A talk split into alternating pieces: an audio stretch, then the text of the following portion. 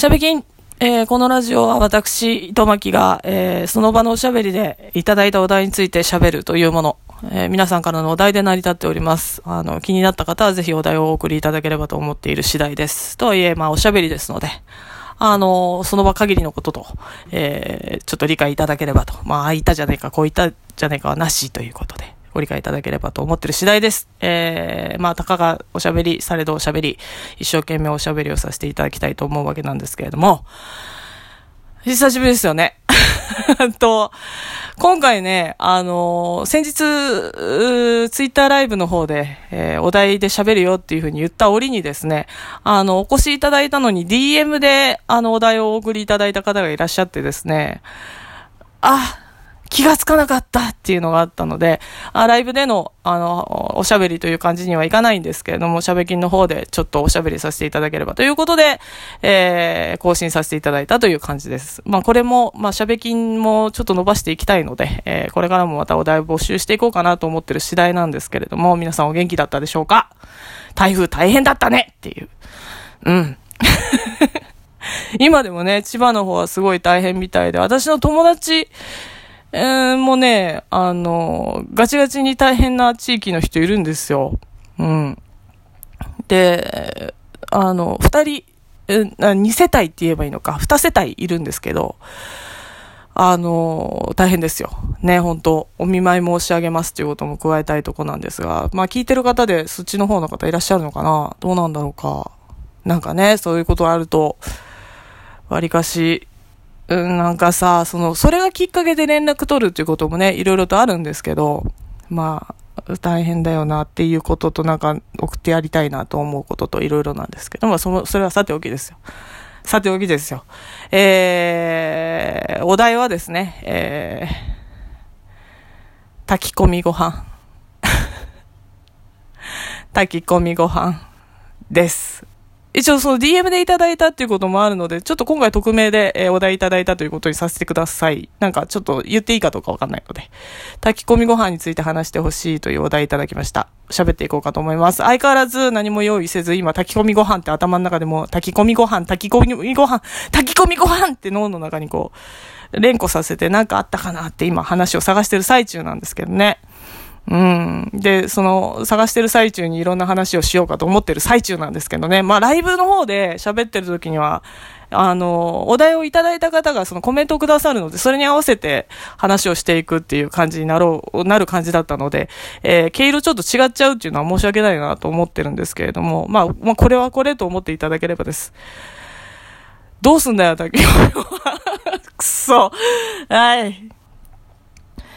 いや、ポッと出てくるエピソードはあるんですよ、何個か。ねでも、どれにしようかなっていう状態です。今は組み立て、たい、組み立て、そういうことよ。もう、こういうこともちゃんと訓練していかなきゃいけないんですよ。ねえ、本当に。あのー、久しぶりにこういうことやってるからこそ、なんか自分がそのお題トークっていうことをサボってたのがこう浮き彫りになるなってちょっと反省してる最中なんですけれども。えー、ちょっと宣伝しとこう。えー、喋る糸巻き、ただいま、あのー、YouTube で、えー、チャックさんとの、えー、ジャッキー対談前半を、えー、放送中です。えー、皆さんぜひ聞いてみてください。また、その喋る糸巻きも収録が何件か、えー、終了してるものがありまして、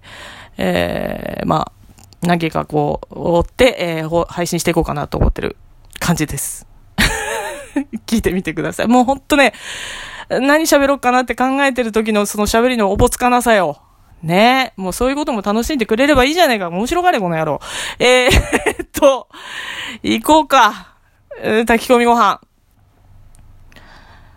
こっちかな ?2 個あるんだけどね。2個話すか。いや、1個だろう。えー、ま、まとめ、待って。ちょっと待って。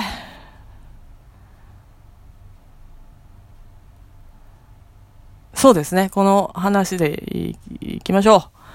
あのー、あ、そっか。そうだね。はい。行きましょう。えっ、ー、とね、私、昔から料理が上手だったわけじゃないんですよって言うと、私今料理上手みたいじゃんとか言うやつ出てきちゃうね。うん。あの、今でこそある程度料理ができるようにはなりましたが、昔から小さい頃から料理が好きでっていうタイプではなかったです。あの、小学校の時に家庭科で、そのグループで料理作るじゃないですか。班とかでね。ああいう時にひたすら皿洗ってたタイプなんですよ。伊藤ちゃん包丁持たなくていいから、みたいな。そういう人です。家庭科全般ダメだったので、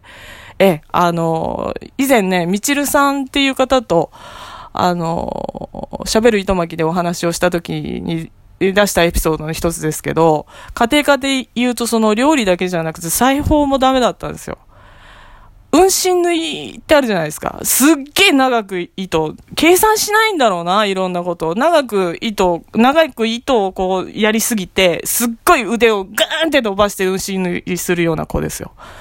バカなの？って言われたら、バカなの？って答えるような子ですよ。えー、そのぐらいでした。で、家庭科についても、家庭科というか料理についても、班の中では、伊藤ちゃんはできないから、みたいな感じのポジションだったんです。だからその、お皿洗ってればいいよっていう人。ね、あのー、大体ね、この辺で、なんかね、誰かと話してる時にも浮き彫りになったことです。何もできない、えー、人なんですよ、実際は。だからその何もできないですよっていうふうなことを前面に出すのが逆に得意な人だったんですよ。やってもらえるって思ってた人なんです。こう、ね。そういうタイプの人だったんですよ。昔から。まあ、ゲームもそうですよ。あのー、まあ、ちょっと、えー、先ほど宣伝したチャックさんとの対談でも出てきたんですけど、ゲームができないから、えー、後ろで見てる子。伊藤ちゃんは後ろで見てる子だからみたいな子です。もう、もうそのまんま育っちゃったんですよ。で、えー、まあ、とはいえですね、その20代前半ぐらいの時に、まあ、えー、とある、えー、マッサージ店勤務だった時に、まあ、異国の人と、まあ、タイ人なんですけど、タイ人と働く中で、タイ人には料理を教わったんで、20代の頃にはタイ料理だけが作れる人になってたんですよ。まあでもその、基本的なことは教わって、いろいろと展開すればできるっていうところまでは言ってたんですけど、まあ和食っていうものに対してはまだできないっていう感じはあったんですよね。あの、実際は。うん。で、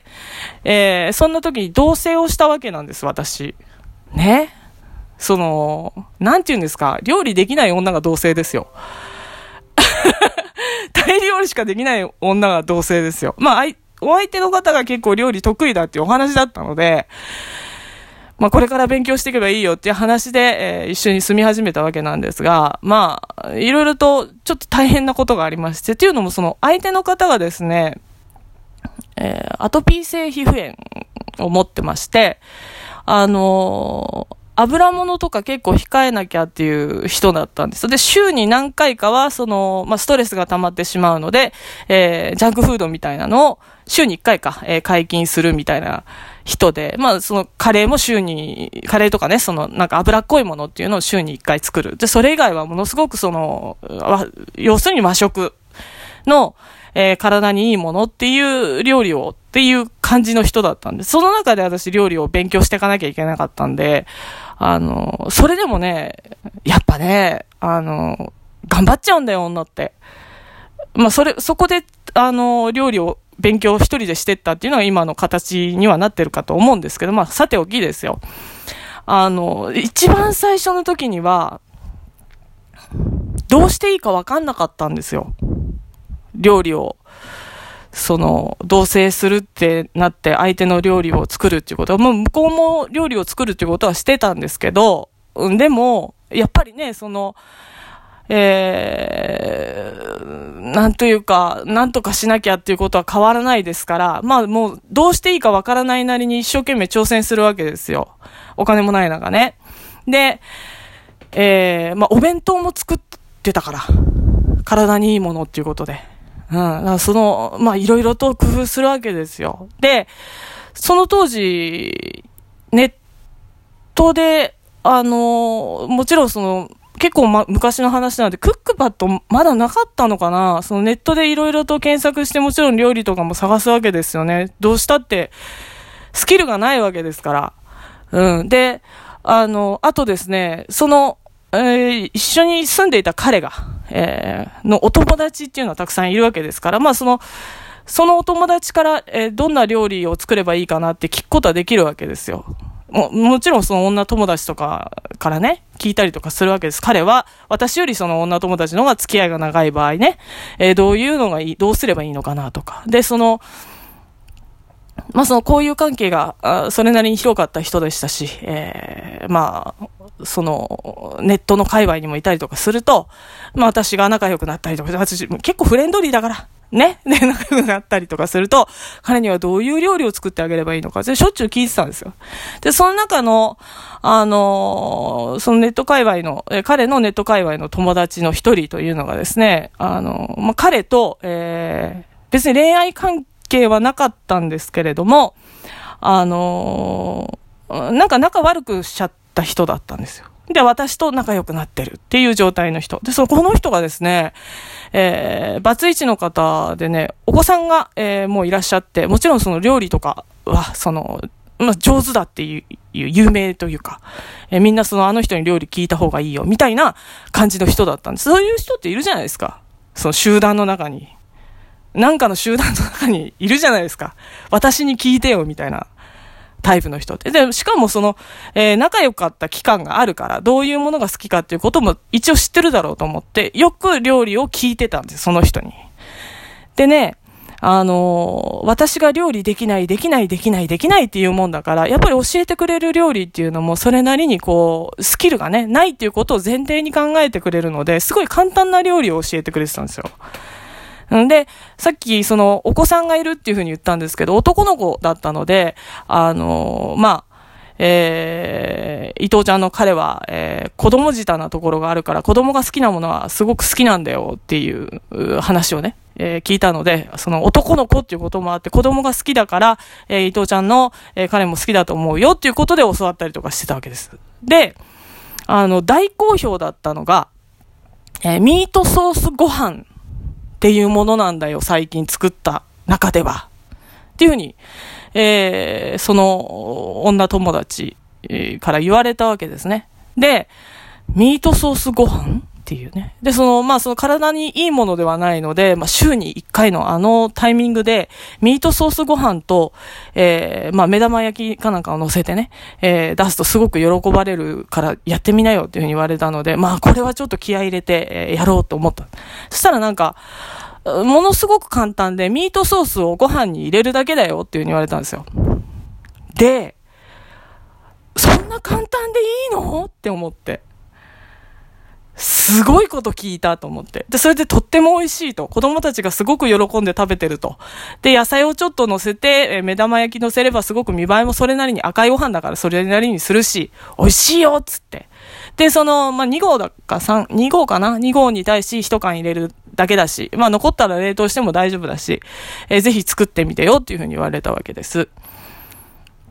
で、もう早速ね、次、その聞いた週の、えー、土曜日かなんかに、あ、土曜日は映画行くんだ、大体。えー、日曜日かなんかにね、えー、作ったんですよ。大失敗です。まさかの。焦げたんですよ。ミートソースご飯が。大体想像つきます？あのー、大体想像つきます？芯が残って焦げたんですよ。大体想像つきます？そうです。私、ミートソースを一缶入れて炊いたんですよ、米を。で、もう先入観ですよね、結局。炊き込みご飯だって思っちゃったの。で、彼女が言ってるのは炊きたてのご飯にミートソースを入れるだけだったんですけど、もう料理っていうものって考えると、そんなはずはないだろうって勝手に思い込んで、えー、お米に3合に対し、水入れないでミートソース一缶入れて炊いたんですよ。焦げるは芯残るは意味のわからないもの出来上がるわけですよ。なんでこれを子供が美味しいと思って食べているのだろう？ですよ。私は、その日。で、日曜日っていうこともあってですね、まあ休日お昼、まあ土曜日大体映画を二人で見に行ったりとかしてたので、えー、休日のお昼かなんかに出したら、すごく美味しいって評判だよって、それでも、私が物を知らないだけかもしれないと思って出したんですよ。そしたらもう、ぜ、まあ微妙な顔ですよね。これは本当に、あの、食べ物なのみたいな表情ですよ、彼は。でももうほんと先入観ですごく美味しいって言ってたからって出す。私も。でも食べてもね、とりあえず噛めないんですよ。なんか違うなーっていう。なんかパエリア的なものをさ、想像してたんでしょうね、自分の中では。なんか違うなって言って。で、えー、彼の方が、まきちゃん、これはね、なんか違うと思うよ、みたいな言い方をして。まずその付き合って、その同棲始めて、まあ、しょぼしょぼぐらいの時ですから、2、3口食べてですよ。なんか違うと思うよ、これは。作り方違うと思うよ、って言われて。で、しかもそのさっきちょっと触れましたが、えその彼とその女友達っていうのはもう仲悪くなってるので、また変なものを教えて、みたいな。険悪ムードですよ。はぁ、と思って。いや、私がやり方間違えてるだけだと思うんだけど、いいよ、食べなくて。うん、ごめん。って言って。なんか、何かを間違えた。って言って。で、うん、なんか、でも、あの人の言うことあんま聞かない方がいいよ。みたいなことを彼が言うわけです。いや、いい人だから。私にとっては結構いい人だから、あの人は。つって。あの、なんか、で、あわよくば、その、まあ、変な気持ちのすれ違いで友達関係が、えー、ぐちゃってなっちゃってるところがあるなって、私はその女の、女友達とその彼のことは思ってたので、あわよくば、えー、こういうことが、あの、きっかけになってもう一度仲良くできればなっていう思惑もなかったわけじゃないので、これがこじれてしまうきっかけはミートソースご飯って最悪じゃないですか。なんかね。いや、私が間違ってるんだと思う。あの人はいい人だから、みたいな。もうなんか変な感じになっちゃったわけですよ。ね。で、それで、えー、失敗したっていうことを次の日の月曜日の夜かなんかにね、えー、まあその当時、なんだ、MSN チャットかなんかで、あの、なんか、多分失敗した、つって。そしたら、芯が残っちゃってって言ったのかな？そしたら、向こうが言ったのは、ご飯の炊き加減じゃない？炊き方じゃない？って言われて、釜の問題かな？って言ったんですよ。これはさ、もうなんか、あれですよね。アンジャッシュのコントみたいな話ですよね。向こうはご飯を炊いてからミートソースをかけたって思ってますから。それで失敗したっていうことは私のご飯の炊き方が問題なんじゃないかっていうふうに問題提問題をこう指摘してくれるわけですよ。釜かって、私の場合。もう、だから、すれ違いっぱなしですよ。釜かなみたいな。もう一回やりましたよね。なんかその、漬け込むのかな？で、その米の炊き方っていう、タイ人の米の炊き方とか、えー、そういうのを思えばちょっと漬けたりとか、えー、するわけで。で、水加減かなって言ったから、そっか、その、加減っていうことはちゃちゃんとにこう、水が入ってないのかなとか、あの、なんていう米に染みてないのかなちょっと30分置いて炊いたりして、当たり前ですよ。ミートソースと米を一緒に炊いて出来美味しいもの出来上がるはずないんですよ。なのに2回やってるんですよ。で、2回目はね、さすがにね、口の中入れた時にね、これは彼に出せないと思って、泣く泣く捨てたんですよね。で、これは、あの、作り方が悪いんだけど、別に膝詰めで聞かないで、あの、他の料理を教わろうということで、ミートソースご飯美味しかったよっていうことにして、他の料理を教えてっていうことで話を流したんですよ、その時に。ね。で、えー、まあ、他にもいろんなお料理を教わりました、彼女からは。まあ、それは、えー、なんて言うんですか、その、会って教わるというものじゃなくて、ネットで、えー、MSN チャットとかで、えー、聞いて教わるということがほぼほぼだったんですけど、ある時ですね、彼女のお家、お宅にお邪魔する機会があったんですよ。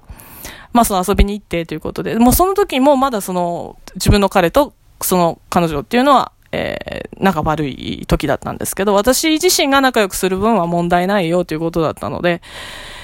でお互いに悪口言ってるような状態だったんですけど、で、まあその、個人的にこう遊びに行くよって言って遊びに行ったんですよ。で、それで、ミートソースご飯出てきたんですよ。衝撃でしたよね。あの、白いご飯炊き上がったところにミートソースガバってかけて混ぜるっていうのを見たときに、そういうこと？って思って。言えねえって思いましたよね。本当に。だからね、あの、考えられないことをやってたんだ、私は、と思って。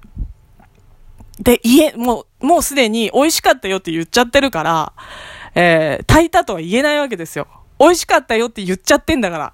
ね。それでその日になんかミートソースご飯に目玉焼きを乗せて、えー、甘い人参かなんか乗せて、えー、子供用のご飯だけど、美味しいよね、これ、みたいなこと言って、あ、こうやって盛り付けるんだね、とか、ちょっと、なんていうんですか？あの、あんまりこう、角が立たない感想を言いながら、そういうことだよ。伊藤、そういうことだよ。お前は本当に料理ができねえんだよって思いながら、えー、ミートソースご飯を、えー、食べたっていうことをがありました。これね、ほんとトラウマで、自分自身の。あのー、この間台風あったじゃないですか。まあ、その、冒頭に言いましたけど、なんかね、えー、うちはですね、母親の教えでですね、台風があった、ある時っていうのは事前に分かっていれば、あのー、よく準備をして、えー、外に出ず、えー、天安門も頼頼んじゃいけないと、人に迷惑かけちゃいけないという家だったので、え台風情報があるとですね、えなるべく食材買い込むんですよ。で、まあその昔の人間の言うことを守るアホなところがあるので、えー、お風呂に水をため、えー、まあなんか鍋とかに水を入れて寝るっていうような状況を作るんですけど、しょっちゅう。で、あの、昨今の台風情報しっかりその事前にね、もうすごいの来るよって言ってくださるので、あの、風とかの音がし始めると、はあ、来たなって思うわけじゃないですか。まあ電気止まるかもしれないっていうこともね、その最近だと、まあいろんな、ことありましたから、あの、ちょっと想像するわけです。で、あの、通常台風コロッケとかね、そういう言葉もあるようですけど、準備用のご飯っていうのは皆さんどうしてるかわからないんですが、私はどうやら炊き込みご飯を作る癖があるようです。自分でも自覚なかったんですけど、えー、確かにね、その、電気が止まってしまったら、美味しく食べれるものって言ったら、とりあえず、その、冷たくなっても食べれる炊き込みご飯っていいんじゃないかなと思って、えー、早朝、まあ、えー、台風の音がして寝られないとか言って起きた時に、タカタカタカタカタと、あの、なんか食材とか切って炊き込みご飯を作る癖があるわけです。どうやらね。自分か、こう自分で自覚しなかったんです。周りから言われたんです。台風があると、しょっちゅう炊き込みご飯やるね、と。でも毎回毎回そういうふうに考えてるんですよ、結構。あ、そうだ。えー、電気止まっても大丈夫なように、えー、炊き込みご飯作ろう、みたいな。で、あのまあ、その、えー社員さんにあげたりとかするんですけど、あの、そういうことしてるよね、みたいなことを言われるんですよ。で、えー、ありがたいことに好評で、あの、炊き込みご飯すごく、台風の舞もらってるけど美味しいよっていうふうに好評で、嬉しいなって思うんですけど、炊き込みご飯とかそういうものを上手だねっていうふうに言われると、すごい対極的な思い出として、このミートソースの、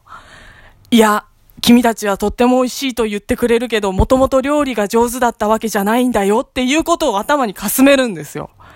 で、でも、女の人っていいよね、糸巻さんはなんか料理上手だし、みたいな、いいことおっしゃる方いるんですよ。ね？あのね、もともと上手だったわけじゃない、みたいな。で、それいつもそのミートソースご飯を失敗して微妙な顔で、えー、その当時付き合っていた彼、その、のことを、こう、なんかビジュアルで思い出すんですよね。これ、な、違うと思うみたいなこと言ったね。なんかそんな思い出を、こう、対極的な思い出を思い出して、こう、そんなことないんだよっていう顔をよくしてます。の時に、えー、炊き込みご飯を振る舞うたんびに、上手だね、美味しいよね、糸めきさん料理上手だからいいよね、みたいなこと言われて、そんなことないんだよ、本当は。芯のあるミートソースご飯とか作ったことあるんだよ、っていうことを思ってるな、っていうことを最近気がつきました。なんかこう、まあね、先入観って恐ろしいもんですから、料理聞くときには、まあ、聞くは一時の恥って言いますから、もう洗いざらい話して、ちゃんとした料理を作れるようにしないと、やっぱ食材もったいないなって思うので、皆さんは、えー、こういうバカなことをしないように気をつけてください。以上、えー、こんなお話でいかがでしょう炊き込みご飯、糸巻きでした。